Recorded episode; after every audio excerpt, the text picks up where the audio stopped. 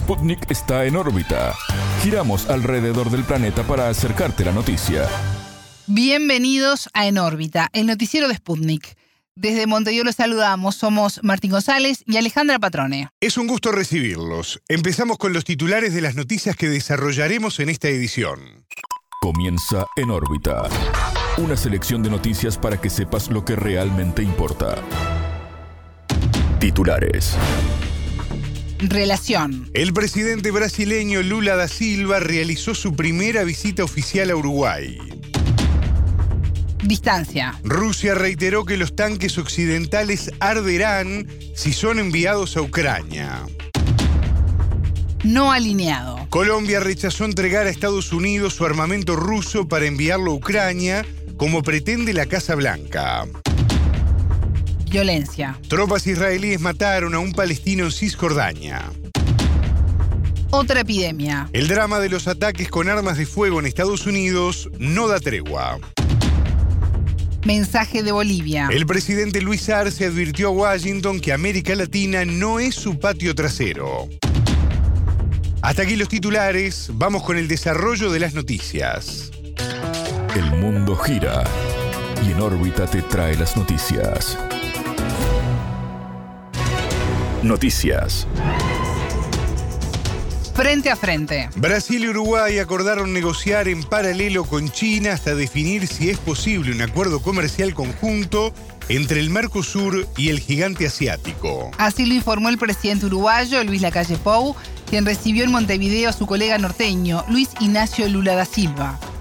Uruguay está con sus tratativas, está con sus negociaciones, no tiene ningún eh, impedimento en informar a Brasil, Argentina o Paraguay de lo que viene haciendo y negociando. Realmente queremos y necesitamos, en este caso, de nuestra relación con, con China.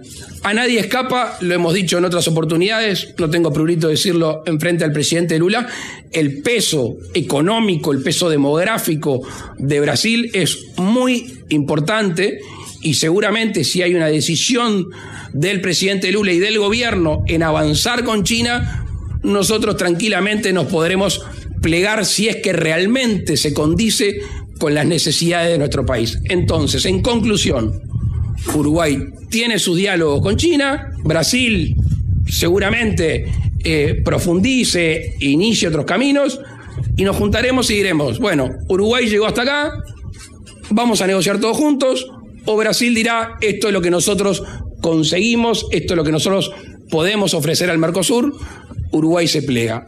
Paralelos hasta el momento de las definiciones y ahí veremos qué es lo que se ha conseguido. Lula aseguró que el Mercosur discutirá el tratado comercial con el país asiático luego de firmar el que negocia con la Unión Europea. El mandatario agregó que su país está de acuerdo con la innovación y la apertura del bloque regional. Y que su gobierno intentará fortalecer el Mercosur, la UNASUR y la CELAC y que apelará por una nueva gobernanza mundial.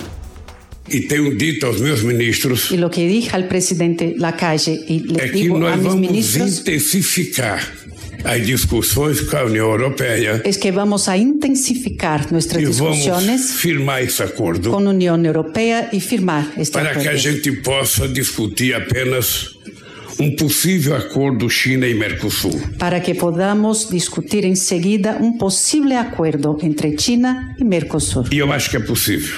Y creo que es posible. Apesar do Brasil ter na China o seu maior parceiro comercial, Decía que Brasil tiene con China, un, eh, que China es un gran aliado, su primer aliado comercial, socio, e do Brasil ter um grande superávit com a China, y que Brasil tenga un gran superávit con China, nós queremos sentar enquanto Mercosul nosotros queremos conversar en cuanto Mercosur. e discutir com os nossos amigos chineses Discutindo. um acordo Mercosul-China. con nuestros amigos chinos un acuerdo Mercosur-China. Durante la visita a Uruguay, Lula se reunió también con el expresidente José Mujica en su chacra y recibió en la Intendencia de Montevideo el premio Más Verde. Esta distinción reconoce a las personalidades relevantes que hacen una contribución sustantiva al ambiente, poniendo en primer plano su cuidado. Tanto en el debate presidencial en la cumbre de la CELAC, realizada en Buenos Aires el 24 de enero, Como en el encuentro bilateral, Lula y la calle discutieron sobre el futuro y la fortaleza del Mercosur. La expectativa radica en el rol del presidente de Brasil en la región y qué hará Uruguay en este nuevo escenario en su negociación bilateral con China. En órbita consultó al contador Marcos Soto, decano de la Escuela de Negocios de la Universidad Católica del Uruguay. Según el entrevistado, al margen de la reacción del Mercosur, en especial Brasil y Argentina, Uruguay está condicionado por la respuesta de Pekín. Uruguay sigue dependiendo muchísimo de también de, la contraparte, es decir, China, yo creo que no, y es una opinión personal, no va a avanzar con Uruguay si no está resuelto de forma clara y contundente el asunto del vínculo con el Mercosur y si Uruguay no resuelve de forma correcta esto, porque eh, si bien China quiere avanzar en la región y quiere tener acuerdos con la mayor cantidad de países de este lado del mundo, no menos cierto es que tampoco quiere un problema con político o geopolítico con Brasil. Y si Brasil tiene una postura contraria a la postura que tiene Uruguay y Uruguay igualmente decide avanzar, yo creo que vamos a encontrar de mínima una respuesta fría del lado chino. Así que Uruguay deberá calibrar bien este vínculo con Brasil y entender sus respuestas. Escuchábamos al contador Marco Soto, decano de la Escuela de Negocios de la Universidad Católica del Uruguay.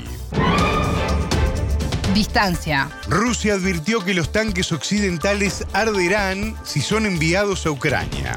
La situación en su conjunto es realmente alarmante, dijo el portavoz del Kremlin, Dmitry Peskov. El funcionario se refería al envío de carros de combate a Ucrania por parte de Alemania y Estados Unidos como respuesta a la operación especial rusa en ese país.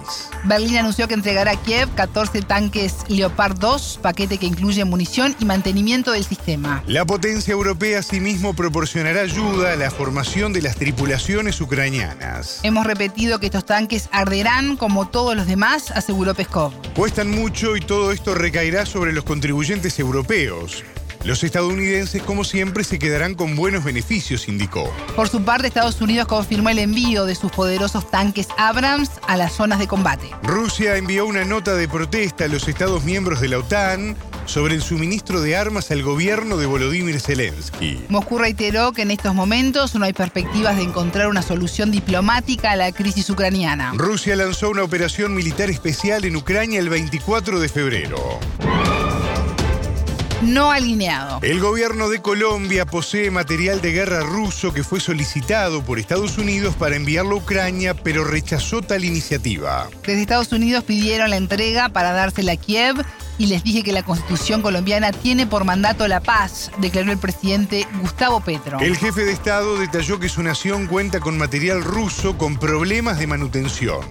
Agregó que, de momento, la asistencia aparece armamento, entre los que hay helicópteros es imposible. La jefa del Comando Sur de Estados Unidos, Laura Richardson, había declarado que Washington coopera con nueve países latinoamericanos. El objetivo es que se transfieran el armamento de fabricación rusa en su posesión a Ucrania a cambio de suministros de material bélico estadounidense. En órbita entrevistó al colombiano Camilo González Pozo, presidente del Instituto de Estudios para el Desarrollo y la Paz, Indepaz. Para el experto, la postura de Petro es relevante en el marco de la definición de la política internacional de su gobierno. Sí, pienso que está delineando su política internacional en este tema tan delicado que tiene que ver pues, con la guerra que se está desarrollando allá en Ucrania, en Europa. Y ya él sobre esto pues había dicho en la cumbre del CELAC que Latinoamérica debería unirse en el propósito de la paz y de, contra las guerras y la dinámica de guerras que se están dando en el mundo, porque es que no solamente es en Ucrania, hay todo un armamentismo en curso que es una amenaza para la humanidad. Eso ha dicho el presidente. González Pozo explicó que el posicionamiento de Bogotá ante la OTAN es la viva expresión de una nueva corriente de no alineamiento activo. Yo creo que esta es una, una corriente que se está gestando o que ya tiene manifestaciones a nivel internacional de un nuevo no alineamiento en relación a los conflictos bélicos y las eh, estructuras de guerra y de defensa estratégica como la OTAN y otras. Creo que eh, podríamos ubicar la postura del gobierno colombiano como un nuevo no alineamiento, no, no alineamiento activo, es decir, no es una indiferencia, sino una posición por la paz y de no entrar en los bloques ni en alianzas militares como la OTAN. Yo creo que ese es como lo que podría yo percibir de lo que han sido los discursos del presidente, no solamente ahora en Argentina, sino en otros escenarios en Europa y en Naciones Unidas. El analista destacó los avances en materia de paz logrados por Petro hacia la interna de Colombia, haciendo del desarme una urgencia.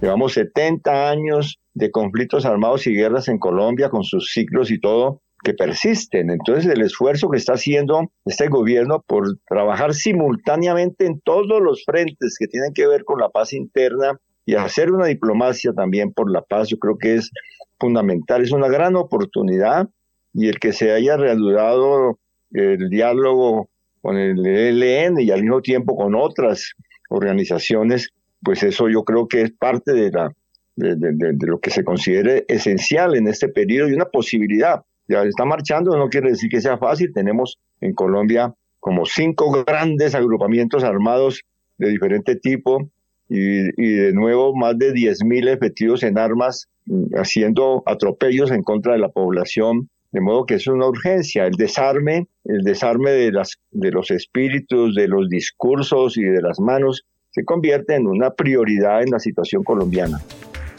Escuchábamos a Camilo González Pozo, presidente del Instituto de Estudios para el Desarrollo y la Paz, INDEPAZ violencia. Tropas israelíes mataron a tiros a un palestino en Cisjordania. Según Tel Aviv, la persona fallecida había intentado apuñalar a un soldado. El Ministerio Palestino de Salud identificó a la víctima como Aref Abdel Nasser Laslow, de 20 años. Esta fue la muerte número 19 de un palestino por parte de Fuego de Israel en lo que va de 2023. Casi 150 palestinos murieron el año pasado, el más mortal desde 2004. Desde hace varios meses, Jordania es escenario de redadas por parte del ejército israelí. En 2022, unas 30 personas murieron en Israel por ataques palestinos.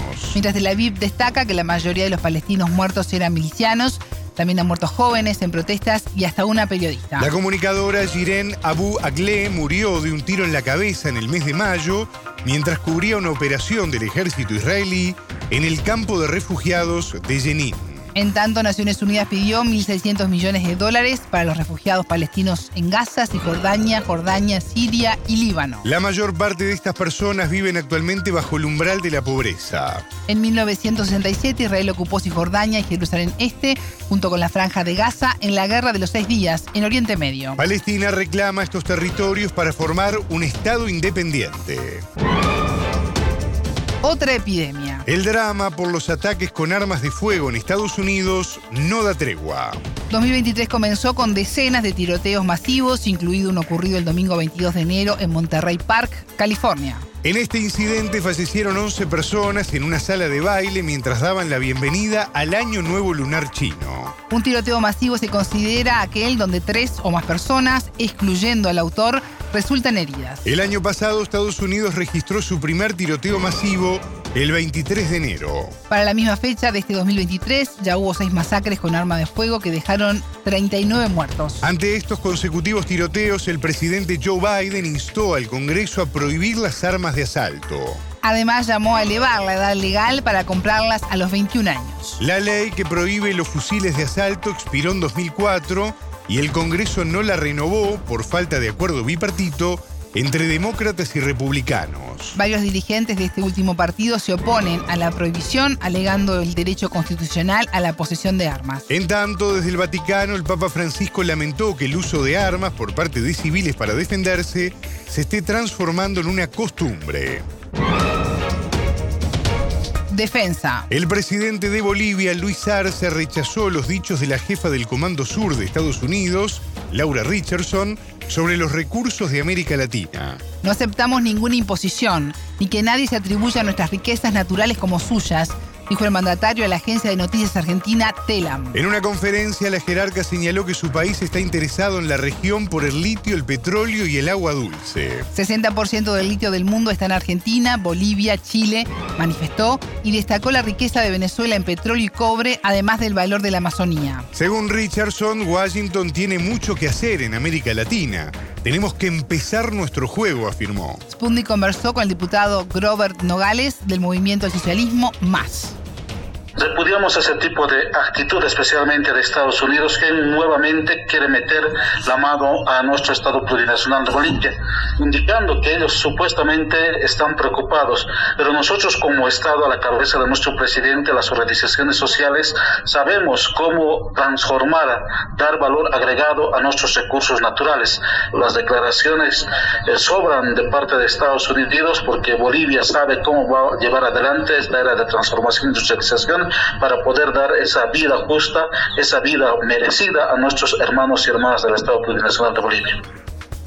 El exmandatario Evo Morales y otras autoridades bolivianas se unieron al repudio de las declaraciones de la funcionaria norteamericana. Recordamos a la jefa del Comando Sur que América Latina no es patio trasero, ni su hacienda para explotar recursos naturales, afirmó Morales vía Twitter. Por su parte, el presidente Luis Arce recordó que no es la primera vez que Estados Unidos se refiere a este tema. Al menos en el caso boliviano, vamos a defender la soberanía de decidir con quién negociamos, afirmó el mandatario. El 20 de enero, Bolivia firmó un acuerdo con una empresa china para la industrialización de litio el tema de litio, que vamos a entrar ya al tema de la industrialización. Habla también un poquito de la Amazonía. Nosotros como Bolivia más bien resguardamos, protegemos la fauna, la vegetación para garantizar a las futuras generaciones. Repudiamos ese tipo de actitudes de Estados Unidos especialmente que busca ingerir, desestabilizar a un Estado. Nosotros como bolivianos, como vivimos aquí estantes habitantes, sabemos cómo vamos a manejar nuestros recursos naturales, nuestra riqueza patrimonial el diputado entrevistado afirmó que Washington está preocupado por el desarrollo de los gobiernos progresistas en la región. El pueblo está llegando al poder, está llegando a la presidencia para poder eh, ver las necesidades y para poder también resguardar y proteger a cada uno de los habitantes de los diferentes estados de nuestra Latinoamérica. Escuchábamos al diputado boliviano Grover Nogales del movimiento al socialismo Más. Hasta aquí en órbita. Pueden escucharnos todos los días en vivo a las 18 horas de México, 21 de Montevideo y a las 0 GMT por sputniknews.lat. En órbita.